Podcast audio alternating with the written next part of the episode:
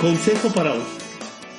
Tienes que luchar contra tus peores días para tener los mejores días de tu vida. Emprendedores de The Makers Factory. Suena difícil el momento en que estamos batallando cuando estamos creando un producto o un servicio.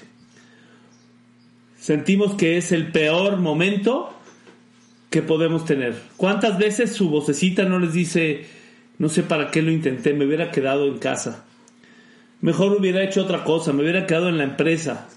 Seguiría de empleado sin tenerme que preocupar. Recuerda este consejo cada vez que sientas que esa abrumadora eh, presión te está llegando al cuello. Recuerda que tienes que luchar contra estos, precisamente estos peores días, para que los mejores días vengan en camino.